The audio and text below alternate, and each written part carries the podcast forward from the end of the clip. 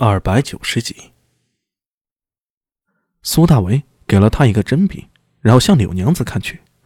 柳娘子点了点头，意思是说：“聂苏刚才的确是睡着了。原来是睡着了呀，怪不得看上去无精打采的呢。”苏大为也没有再往心里去，拿起了一个针笔，狼吞虎咽的吃了起来。一个针饼吃完，发现聂苏那个针饼才吃到不到四分之一。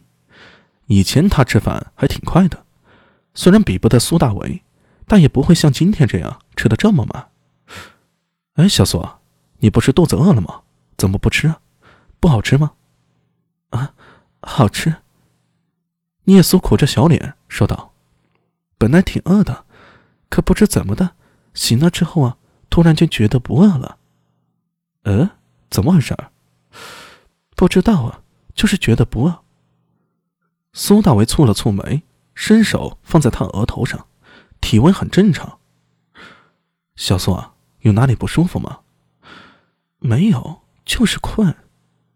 真没有不舒服？哥哥，真没有。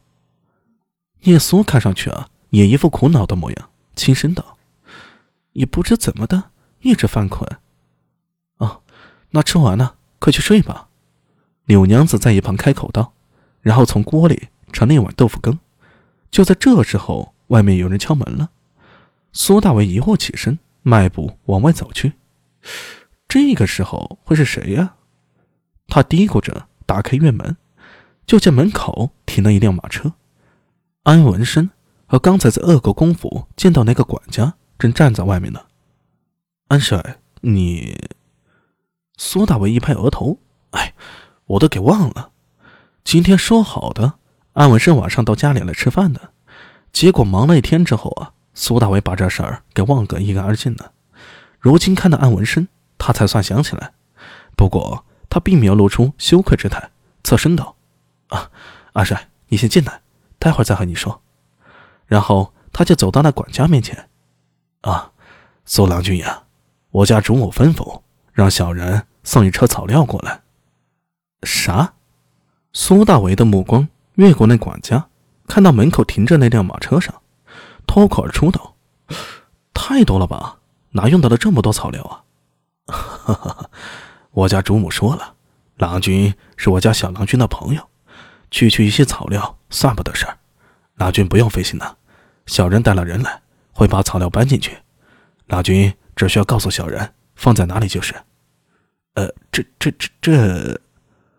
苏大为有点不知所措了。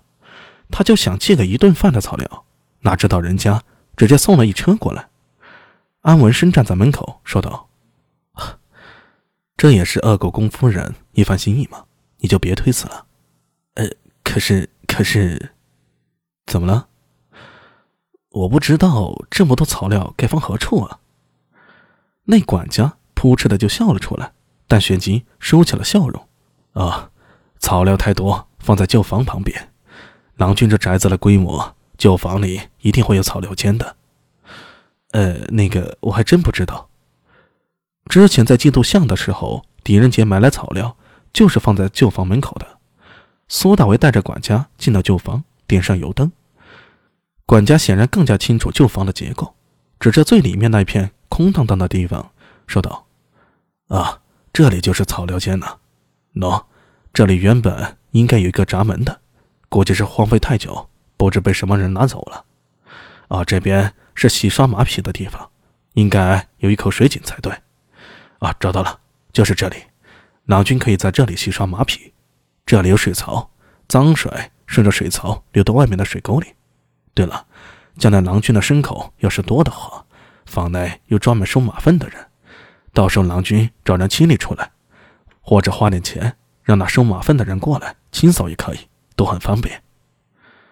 这管家看得出来，苏大为对旧房一点都不熟悉。安文生在门口冷冷道：“阿敏，这真的是你家旧房？”本来就有些愧疚的苏大为，听到安文生的讽刺后，忍不住怼了回去：“嘿，我家旧房要你管？”安文生微微一笑，也不生气。管家把旧房的使用方法讲解了一遍，就安排人搬运草料了。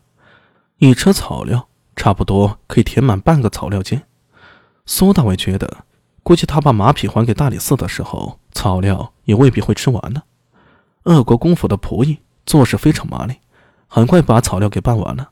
那管家也跟着告辞。苏大伟把他送到家门口，本打算给他些赏钱，可管家却死活不要，带着人就走了。苏大伟站在门口，看着马车离去的背影，轻轻摇头，然后对站在旁边的安文生说道：“ 看到没有，这个就叫家教。